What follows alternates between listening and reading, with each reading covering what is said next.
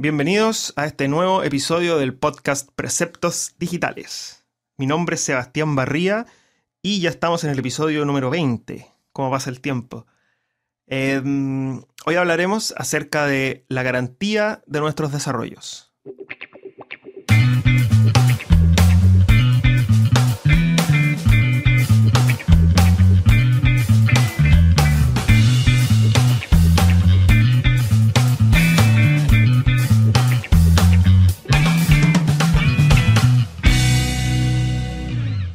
Bueno, antes de comenzar a, profundizar en el tema de la garantía de los desarrollos, eh, les comento que lo que he estado haciendo esta semana, eh, me ha tocado estar bien metido en el tema de servidores, de migrar servidores y contratar nuevos servidores, hacer algo así como un upgrade para algunos de mis clientes.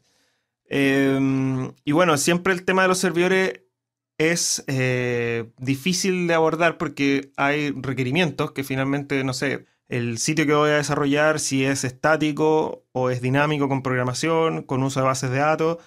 Y bueno, y hay una serie de factores que, por ejemplo, la programación que se desarrolla es óptima o no. Tal vez para solicitar algo se toman 20, se hacen 20 consultas en una base de datos, siendo que se podría hacer una. Entonces es como compleja toda la... O sea, si ya tenemos una, cierta cantidad de, variables eh, respecto a los servidores, que son todos diferentes, los servidores compartidos, servidores VPS, servidores dedicados, cloud service, eh, a eso hay que sumarle cómo se desarrolló nuestro sitio y a eso hay que sumarle o multiplicarle en este caso eh, la cantidad de personas que van a visitar nuestro sitio. Entonces, ¿qué características necesitamos para un servidor? Es, como complejo tomar esa decisión. O sea, contrato un servidor compartido, contrato un servidor dedicado, cuánto dinero tengo para gastar, pruebo primero, después podré migrar. Eh, hay una serie de factores. Bueno, se los dejo planteado eso porque en, Preceptos Digitales VIP esta semana publiqué un tema en el foro eh, y los invito a participar, donde yo les planteo eh, como a rasgos generales los conocimientos que yo tengo de acerca de los servidores los tipos de servidores que hay, cómo se configuran, cuáles son sus diferencias. Y la idea mía es que ustedes me den su feedback de cómo, qué experiencia han tenido ustedes con los servidores, qué dudas han tenido. Tal vez, por ejemplo, me cuentan que alguien compró un servidor dedicado y se dio cuenta que gastaba dinero de más para un proyecto X que tenía ciertas características. Bueno, ese tipo de cosas es bastante interesante saberlas porque finalmente nos ayudan a, a todos como comunidad a entender y a poder tomar decisiones a futuro cuando tengamos que decidir nosotros para, por ejemplo, nosotros o nuestros clientes. Tal vez nos va a servir de experiencia las experiencias anteriores de las otras personas. Así que bueno, los dejo invitados a Preceptos Digitales VIP, a que ingresen o se registren si es que no lo, si es han hecho. Es gratis. Es un WordPress, así que es súper fácil registrarse, su, su, nombre, su mail y les llega un correo tan registrado. Es súper simple, repito, y los dejo invitados para que estemos en contacto. Bueno, la, idea mía es más adelante hacer un episodio eh, acerca del tema de los servidores. Yo por mientras ahora sigo averiguando y probando y trabajando con, servidores, así que espero tener feedback de ustedes y, unos buenos comentarios. Entremos ahora en profundidad acerca del tema de la garantía de nuestros desarrollos. Bueno, lo primero que, que voy a plantear es que yo hablo acerca de los desarrollos y no de los diseños. Eh, si bien este podcast está enfocado a diseñadores y desarrolladores o planificadores, hasta antes de la etapa de desarrollo, o sea, planificación y diseño, este tema de la garantía eh, no se aplica, porque no se comienza a desarrollar hasta que el cliente no está de acuerdo. Entonces, una vez que el cliente te lo aprueba, es porque él está diciendo que no falta nada, ni sobra nada. Por lo tanto, cuando ya está todo el sitio desarrollado o un año después, el cliente no puede llegar a decirte, ¿sabes qué? Faltó tal cosa en, la planificación, así que necesito que rehagamos todo, o que rehagamos esa parte. En teoría, lo que voy, no hay fallas, por decirlo así, porque es eh, nuestro trabajo siendo validado por el cliente y por lo tanto algo así como se le marca con un visto bueno y se avanza a la etapa siguiente. No así en desarrollo y programación.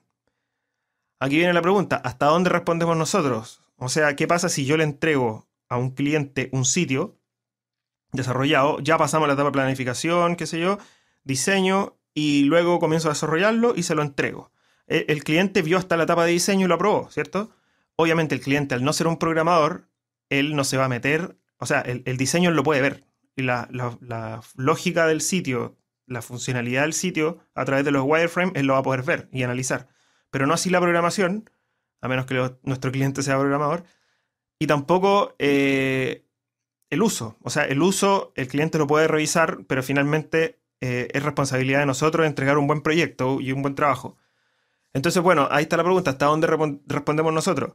Cuando yo le entrego eh, el sitio al cliente, ¿qué pasa si pasan seis meses y el cliente me dice, ¿sabes qué? tal parte que desarrollaste el sitio no está funcionando. Entonces hay muchas empresas que, sobre todo cuando son empresas y no personas o freelance, lo que hacen es que entregan el proyecto, el cliente lo revisa y le dicen, bueno, ok, tiene un mes para revisar todo y, darme todo su feedback y yo corrijo todo lo que encontremos y si no, se pasa, se cierra, por decirlo así, el proyecto y se pasa a un proyecto terminado, por decirlo así. Y de ahí para adelante yo le cobro. Bueno, no sé, en mi, opinión personal, no sé si esas son buenas prácticas, porque finalmente nosotros se supone que estamos haciendo un trabajo de calidad y, y al entregarle un trabajo a nuestro cliente, yo creo que nosotros deberíamos darle una garantía de por vida en cuanto a lo que desarrollemos. O sea, a mí me ha pasado que muchas veces, no sé, entregamos un proyecto y puede pasar, no sé, un año y alguien me dice, ¿sabéis qué? Algo, algo tal, cosa no funciona. Obviamente esas cosas que pasan un año es porque prácticamente no se usan y tal vez justo el día que se usó se dio cuenta que no funciona.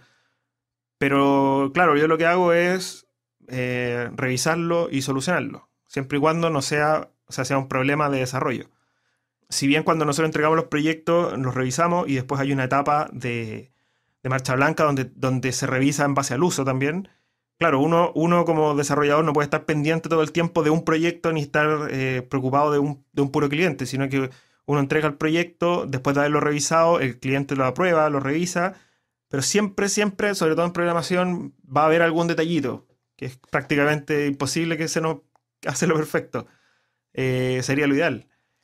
Pero bueno, yo por eso opino. Yo creo que uno debería entregar los proyectos, dar un periodo de marcha blanca, eh, donde el cliente sí te, dé su feedback y tú corregir todos los, detalles que hayan, y finalmente dar por terminado el proyecto, pero si te llega en un año más o seis meses más con algún detalle chico de, algo que faltó o algo que no se desarrolló o algo que, que justo está generando algún tipo de error, uno debería resolverlo, en mi opinión. Pero acá está hay otro tema. ¿Qué pasa, por ejemplo, con los, los upgrades al sitio? Esos, los upgrades, claro, mientras no estén, mientras no hayan estado pactados en el, en el presupuesto original, todo eso sí habría que cobrarlo. Eso ya no debería formar parte de la garantía. Porque finalmente son desarrollos o implementaciones nuevas que el cliente quiere y, generalmente están dados según el, uso que se le da al sitio. Él de repente se da cuenta que al usarlo, tal vez, no sé, en el administrador de contenidos hay cosas que podrían mejorarse. Pero claro, el sitio igual funciona. Solamente que estas son cosas que podrían mejorarse y no por eso se, las vamos a dar como tipo garantía. Sí, eh, ese tipo de cosas, eh, lo ideal sería juntarlas todas, que es lo que trato de hacer yo siempre. Algo así como hacer una versión 2.0 del sitio. Úsalo, no sé, seis meses, un año y de repente eh, ya hay una cierta cantidad de cosas, de upgrade que uno podría ir desarrollando en el sitio y yo los tomo todos los presupuestos y se hacen todos como un paquete y se entrega una versión 2.0. Bueno, y aquí planteo otro tema. ¿Qué pasa si es que nosotros desarrollamos, por ejemplo, para Explorer 10, hasta, hasta Explorer 10, donde de hecho me pasó una vez. Nosotros desarrollamos en esa época, no sé, hasta Explorer 9. Y un día salió Explorer 10, que eso fue, no sé, seis meses después de haber entregado el sitio. Y resulta que había una librería JavaScript que estaba implementada para reemplazar las tipografías que dejó de funcionar por Explorer 10. Entonces, finalmente, ¿qué hace uno ahí? Bueno, si son cambios menores, uno puede solucionarlo eh, sin cobrarle al cliente, qué sé yo, pero en teoría uno debería cobrarle todas esas cosas porque son temas que, si bien uno, uno desarrolla y desarrolla para todos los navegadores, uno desarrolla hasta el presente, por decirlo así. O sea, en el momento que se entrega el proyecto y que se da por terminado, yo corto eh, y de ahí para adelante la garantía va sobre lo que yo desarrollé. Obviamente, si hay factores externos, por ejemplo, que le hice un upgrade al servidor de PHP, no sé, 5.2 a 5.3 o 4, eso puede generar eh, conflictos y no significa que la programación esté mal hecha. Pueden generar, tal vez hay eh, funciones que ya deprecadas, ¿cómo se llama? Que, que, ya no se utilizan, que el sistema las eliminó o las reemplazó por otra, y ahí, en el fondo, lo que hay que hacer es reprogramar ciertas partes del desarrollo.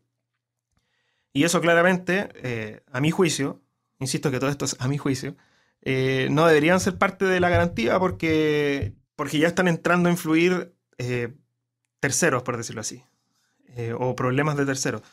Lo mismo pasa con los upgrades del navegador, es la misma lógica. Pasa que de repente las cosas dejan de funcionar. Y bueno, eso es lo que creo yo que hay que abordar, que no es mucho, acerca del tema de la garantía de nuestro desarrollo. Pero principalmente, a modo de resumen, nosotros deberíamos responder por lo que hacemos y por lo que desarrollamos, para que funcione, independiente del tiempo que haya pasado. Siempre y cuando no influyan eh, factores de terceros, como por ejemplo los upgrades de los sistemas como navegadores o, o sistema operativo o a cualquier cosa del servidor. Y entonces, como consejo, creo yo que ese tipo de cosas deberían siempre estar bien definidas en los presupuestos que nosotros desarrollamos, porque finalmente el cliente se va a basar en eso. O sea, al, al, presupuesto siempre hay que ponerle alguna glosa o algo al final que especifique que lo que no está descrito ahí se va a cobrar como aparte, porque hay muchos clientes que tratan de abusar y que, y que después te dicen, bueno, no se definió, entonces tenéis que hacerlo. Bueno, no siempre los clientes hacen eso, pero puede pasar y hay que tomar las precauciones al respecto. Eh, y bueno, respecto al tema de la garantía, que va un poco asociado, aprovecho de comentar otra, otra consulta o duda que yo siempre me he planteado. ¿Se entregan los archivos originales al cliente? Los PSD, los FLA, por ejemplo. Eso creo que también es algo que hay que definir en el presupuesto. Por las normas generales que yo he visto, eh, no se entregan. Y claro, eso va en, opción de cada uno. Por ejemplo, si el cliente te está solicitando expresamente que necesita que tú le entregues eso, uno se lo, no sé, se lo puede cobrar o se lo puede, depende del tipo de cliente, se lo puede entregar simplemente. Claro, el por qué no se entregan es porque finalmente eh, lo que le estamos entregando ahí es algo así como los derechos o, o, como la esencia de nuestro trabajo. En teoría, el cliente lo que está comprando es un producto o un servicio, no está comprando el proceso que está detrás. Por ejemplo, si yo compro una plancha, lo que yo estoy comprando no es, en el fondo es el producto plancha. Yo no estoy comprando los planos de la plancha ni, ni, ni cómo, cómo yo puedo, o sea, que me entreguen toda la información para yo después generar una plancha. A eso voy. Otro ejemplo puede ser el del dentista. Yo voy al dentista y necesito que él me reemplace los dientes, pero hay todo un trabajo que va detrás de los dientes, que él me toma las muestras, manda a hacer el diente, bueno, y yo no le pido eh, la muestra original, no me la llevo a mi casa. O, cuando yo voy a un estudio de grabación y grabo un disco, por ejemplo. Claro, la persona que, me graba captura todo en pistas separadas y todo, pero después cuando lo que hace finalmente él es entregarme la música terminada, ¿no? Me entrega todos los archivos de audio independientes. Así que bueno, eh, eso va a depender de cada uno de los desarrolladores, pero también es bueno dejarlo definido en el presupuesto a modo de resguardo de uno y en teoría, por normas generales, no se entregan los los productos, ni los FLA, ni los PSD, porque finalmente es nuestro trabajo. El cliente, por ejemplo, en el caso de un FLA, él podría mm, tomar este FLA y pasárselo a otro desarrollador y, pedirle, hazme los cambios, qué sé yo, de ciertas cosas. Eh, después, no sé, algo no funciona y llegan donde ti te dicen, oye, sabes que no funciona. Entonces, ¿hasta, hasta dónde llega nuestra garantía? Le entregamos los archivos originales. También el hecho de quedarnos con nuestros archivos originales nos implica que, que cuando el cliente necesita hacer un upgrade, algo así como que lo tenemos amarrado a que llegue a nosotros. Porque finalmente nosotros desarrollamos todo, nosotros entendemos la lógica de este archivo. No es por ser egoísta con el cliente, pero finalmente hay que siempre tomar resguardo y si no se pacta eso en un principio, no se entrega. Así de simple y así debería ser. Los que, los que lo entregan generalmente cobran y lo, lo agregan al presupuesto como un dato, como un valor más que hay que, que hay que considerar. Y eso será decisión del cliente si lo toma o no lo toma. Bueno, eso es todo por hoy, amigos. Eh, les agradezco de corazón el, tiempo que se dan por escuchar este podcast. Eh, los invito a, seguirnos, a estar atentos en redes sociales, eh, arroba Precept Digitales en Twitter y Preceptos Digitales en Facebook. Y a mí me pueden encontrar en Twitter como arroba Sebastián Barría. Bueno, eso es todo por esta semana y los dejo invitados a escuchar la próxima semana el episodio que se venga. No sé todavía de qué se va a tratar, pero ahí veremos. Recuerden entrar a vip.preceptosdigitales.com y aportar en el foro. Los espero. Chao, que estén bien.